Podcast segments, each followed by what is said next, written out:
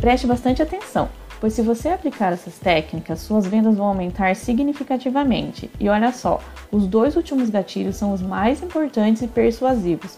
Grandes marcas utilizam eles e parte do sucesso delas são por causa desses gatilhos. Então vamos lá? Se você está cansado de tentar vender a todo custo, de aplicar várias técnicas e estratégias diferentes, gastar dinheiro com anúncio, me escute, porque eu demorei muito para entender que vender requer conhecimento e estratégia. Perdi um tempão tentando vender sem aplicar nas técnicas corretas. Então agora eu vou te explicar os cinco gatilhos mentais que irão te ajudar nas suas vendas. Gatilho mental da autoridade. Você ativa ele mostrando títulos, resultados, mostrando que você realmente entende do assunto. Por exemplo, digamos que você trabalha no ramo do marketing digital e uma pessoa faz perguntas para você sobre marketing digital e você responde todas as perguntas dela, tira todas as dúvidas dela. Você mostra que você tem autoridade no assunto. Consequentemente, o gatilho da autoridade é ativado.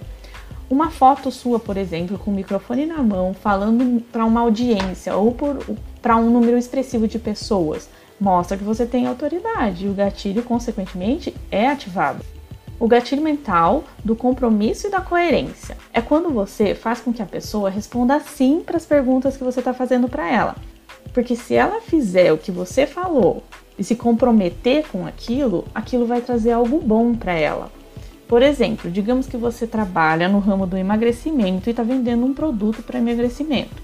Você pergunta para a pessoa: Você tem de 30 minutos a uma hora por dia para fazer exercício físico?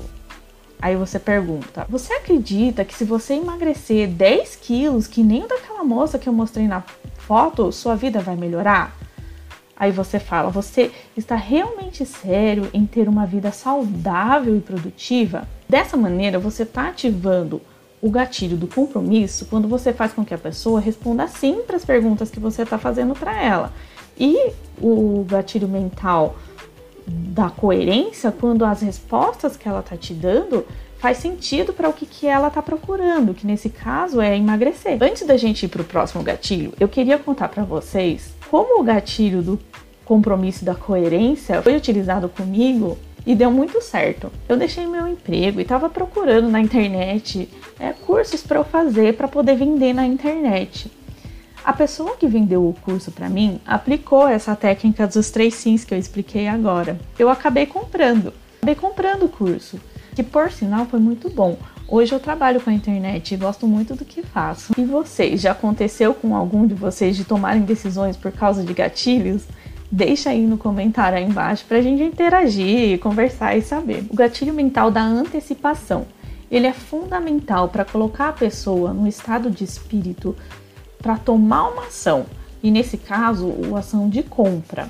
Você vai deixar a pessoa esperando por aquilo, ansiosa por aquilo. Esse gatilho é bom porque você prepara a pessoa antes de vender para ela. Ela tem um tempo de entender sobre o produto, de ver o produto. Ela vai tomando decisões de pouquinho em pouquinho você não tem que pegar ela de primeira sem informação nenhuma. Você vai tirando as distrações de parte dela e faz com que ela fique esperando pelo produto ser lançado. Muitas vezes ela já até tomou a decisão na cabeça dela de compra e só está esperando o produto ser lançado para ela comprar. Um exemplo de como utilizar esse gatilho é através do remarketing. Você aparece nas mídias sociais falando que daqui cinco dias ou quatro dias o produto vai ser lançado. Você fica aparecendo toda hora para a pessoa nas redes sociais. Outra maneira é através da conversão um a um. Quando você está vendendo para a pessoa e você fala para ela: Ó, oh, entra em contato comigo amanhã que eu acho que eu consigo um desconto legal para você. Esses dois últimos gatilhos são os mais, os mais utilizados pelas grandes marcas a Apple utiliza muito um desses gatilhos que eu vou falar agora para vocês. O gatilho mental da reciprocidade é quando você faz com que a pessoa queira retribuir por algo que você fez para ela. Por exemplo, você gera conteúdo de qualidade para ela, que vai agregar conhecimento, que vai fazer com que ela consiga algo significativo para a vida dela. Consequentemente, ela vai querer retribuir para você A retribuição dela muitas vezes é a compra de um produto seu. Um exemplo de como usar esse gatilho seria você oferecer e-books gratuitos, mini cursos gratuitos e depois no final você oferta o, o seu curso e a pessoa acaba comprando. Como retribuição por ter dado o e-book para ela ou o curso para ela. Ela sente na obrigação de retribuir com você, porque você fez algo bom para ela, deu algo para ela de graça. O gatilho mental do paradoxo e da escolha. Esse é o gatilho mental utilizado pela marca Apple. Ele é assim: é quando você não dá muita opção de escolha para a pessoa. Você tem algo exclusivo.